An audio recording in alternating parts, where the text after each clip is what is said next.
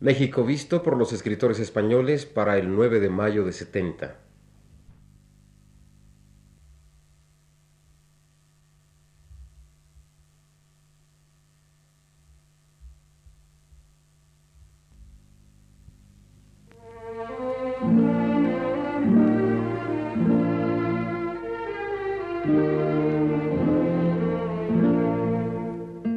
México visto por los escritores españoles contemporáneos.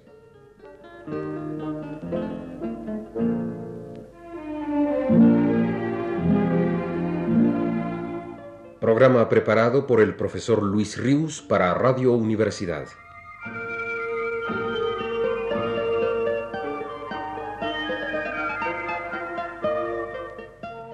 Hemos venido observando en pláticas anteriores la huella de México y lo mexicano en varios poetas españoles llegados aquí a raíz de la Guerra Civil Española.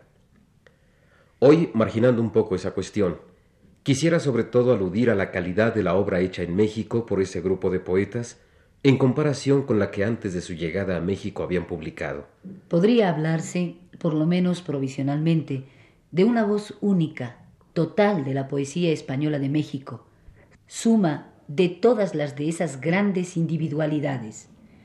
En esa voz total cabrían ya armonizados todos los registros particulares de los poetas, la emoción reflexiva de Moreno Villa, la serenidad anhelante de Díez Canedo, el patético son de la voz de Juan José Domenchina como salida de los labios de una sombra que antes fue hombre y lo recuerda, la efusión cordial, abrasadora de Pedro Garfias, la desamparada soledad de Emilio Prados, la inteligencia herida de Luis Cernuda zigzagueando entre el amor y el odio, el asombro imperturbablemente candoroso de Manuel Altolaguirre, la vehemencia apasionada de Juan Rejano, la rabiosa y esperanzada nostalgia de Francisco Giner de los Ríos.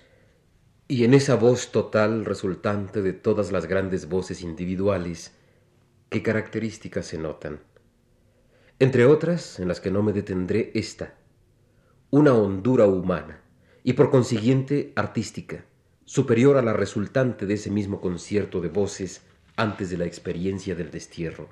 ¿Hasta qué punto podría explicarse esa evolución por efectos del destierro más que por un proceso cronológico normal de madurez? Claro que esto no es demostrable, pero por una parte, la frecuencia del destierro mismo como tema de la poesía habla a favor de su influencia como ingrediente ahondador en el espíritu de estos poetas. Además, la madurez cronológica y la tarea poética no han solido nunca correr parejas en sincronía. A veces la obra de un poeta ha mejorado, sí, en su edad adulta o en su vejez, pero otras tantas veces no ha ocurrido eso. Y no creo que haya sido estimulante de dicho ahondamiento el destierro en su primera significación, el destierro de España, sino en la segunda o indirecta, que es la significación verdaderamente grave y universal para el hombre, la de sentir en propia carne, a lo vivo, y merced a una contingencia histórica particular, que el hombre, todo hombre, tiene en su misma sustancia original el estigma del destierro. ¿Destierro de dónde? Del ser del tiempo, de los otros hombres, de sí mismo incluso, y a quienes, como es natural, más claramente se les ha revelado esa peculiaridad amarga del ser humano, ha sido a los que han padecido y padecen destierro físico de su patria. Eso ha sido siempre, en cualquier época. Lo mismo a los españoles de 1939 que a Antonio Pérez, en el siglo XVI, que escribió en sus relaciones esta frase contundente. Solo los que mueren en el vientre de su madre mueren en su patria.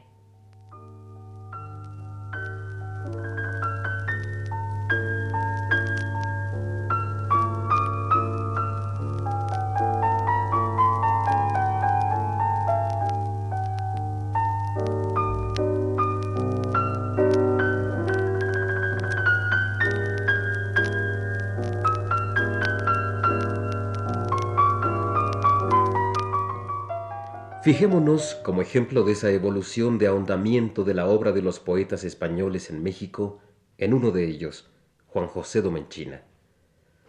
Domenchina murió al cabo de un destierro de 20 años en 1959. En ese lapso publicó en México los siguientes libros de poesía: Destierro, Tercera elegía jubilar, Pasión de sombra, Tres elegías jubilares, Exulumbra, La sombra desterrada y El extrañado. Esos títulos dicen por sí mismos claramente que Domenchina vivió el destierro día tras día en obsesiva función de desterrado.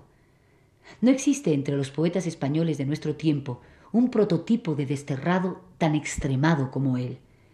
Caso de desarraigo total el suyo, y por lo mismo caso de soledad irredenta e inconsolable.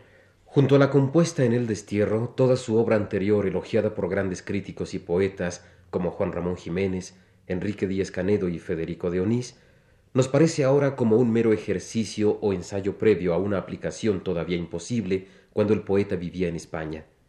Ejercicio de formas, de tendencias, de estructuras, en cuyo fondo no se vislumbraba un ser palpitante, radical, sino una voz que pugnaba, sin conseguirlo cabalmente, por descubrir, por develar su más profunda resonancia humana.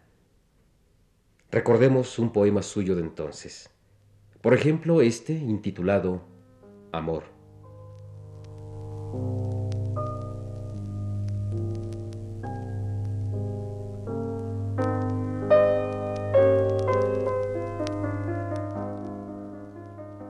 Afán cóncavo, atroz del sexo, se estiliza en garra, un ademán terrible de codicia, la especie, seriedad de seriedades, eco sin fin, es la tensión, la fiebre del acecho una pequeña muerte de dicha tan fecunda, tan vital, una efímera ausencia de la lucha. Sobre un seno de flor, la sien de amor caída, la garra se hace mano de piedad, ya es caricia.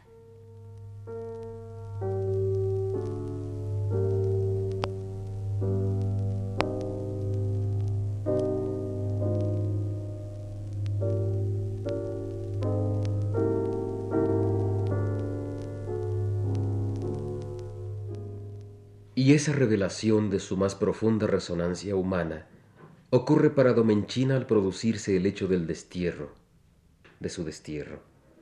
Entonces descubre en su destino irreparable su última esencia, y en ese momento su pasado, su pasado ser, el que se buscaba a sí mismo, cobra también ya en el recuerdo una consistencia perfectamente perfilada, nítida. Su vida y su obra se le tornan a los ojos como objeto perceptible, palpable, sólidamente real. Su cuerpo proyecta por fin una sombra que hasta llegado el destierro no tenía. Entonces es cuando su ser se completa al proyectarse en algo negro y difuso que afirma, ya sea dolorosamente, su existencia. Y más aún, esa sombra pasa a constituir su existencia misma. El poeta ha descubierto que su esencia no está encerrada en el cuerpo que sombrea, sino en la sombra proyectada por su cuerpo. Esa es la esencia del desterrado, ser una sombra. Y su poesía es como el título de uno de sus libros, Pasión de sombra, incontenible pasión. Es raro que este vivir de sombra del poeta desembocara en una honda pasión religiosa. Podía haber sido de otra manera. Ese agudísimo sentimiento de destierro que Domenchina tuvo se hallaba tan próximo al del ascético, desterrado en la tierra, que tuvo que llegar a confundirse con él. Y en efecto, los últimos poemas de Juan José Domenchina son ardientes palabras de un hombre que aspira a la muerte como única y total solución a su vida de sombra en el mundo. Pero el proceso que convirtió a Domenchina en desterrado, entendida esta palabra de la manera como él la llegó a entender, como sinónimo de sombra de sí mismo, fue paulatino. El poeta siente que su estructura interior va modificándose día a día a partir del momento en que es arrojado de su patria. Primero es una convulsión que mezcla en su espíritu pasiones contradictorias y agudas. Ira, nostalgia, esperanza, venganza expresadas con una voz violenta que el poeta al emitirla oye sonar como voz de hombre vivo, recio, en pie de lucha todavía. A la Iglesia, por ejemplo, que fue uno de los principales pilares en los que se sostuvo la sublevación contra el pueblo español, dirigió en verso furiosos anatemas. Y tras aquellos primeros momentos de conservada vitalidad, la sensación de desvanecimiento del ser va extendiéndose en el ánimo del poeta hasta dominarlo por completo. Y aquí es cuando la poesía de Juan José Domenchina se torna conmovedora y extraordinaria como nunca lo fue en España. Paradoja inquietante, que a mayor inestabilidad vital del hombre, expresión más humana. La gravedad de los más emocionados sonetos morales de Quevedo resuena en varios de Domenchina, no obstante que en algunos resurja el rebuscamiento formal de su primera época, aquel duro juego con las palabras, pues detrás de ellas ya no dejará nunca de percibirse un temblor cálido y definitivo. Y de esa actitud del todo desconsolada pasará el poeta en su último libro a dejar constancia de un nuevo arraigo que, entendámoslo literalmente, como caído del cielo le llegó en los últimos años, el arraigo más allá de la vida. El poeta esperanzado va a buscarlo y se despide de nosotros así.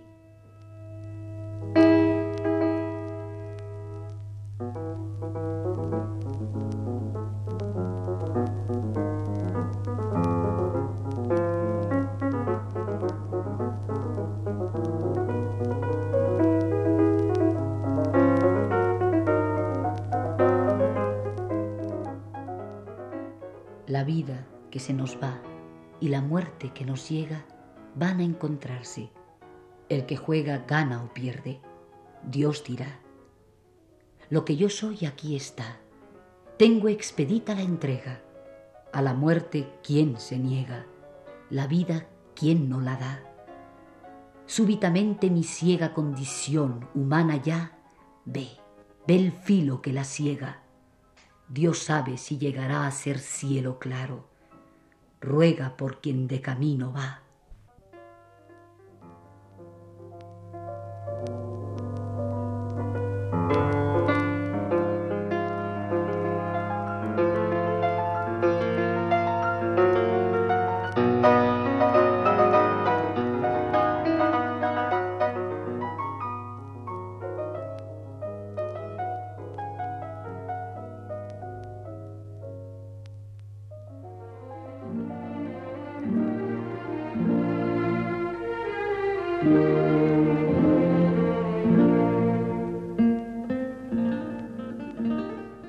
México visto por los escritores españoles contemporáneos.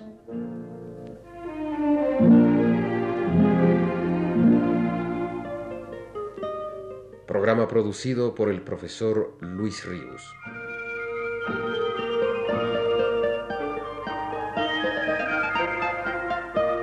Realización técnica de Alfonso Moreno.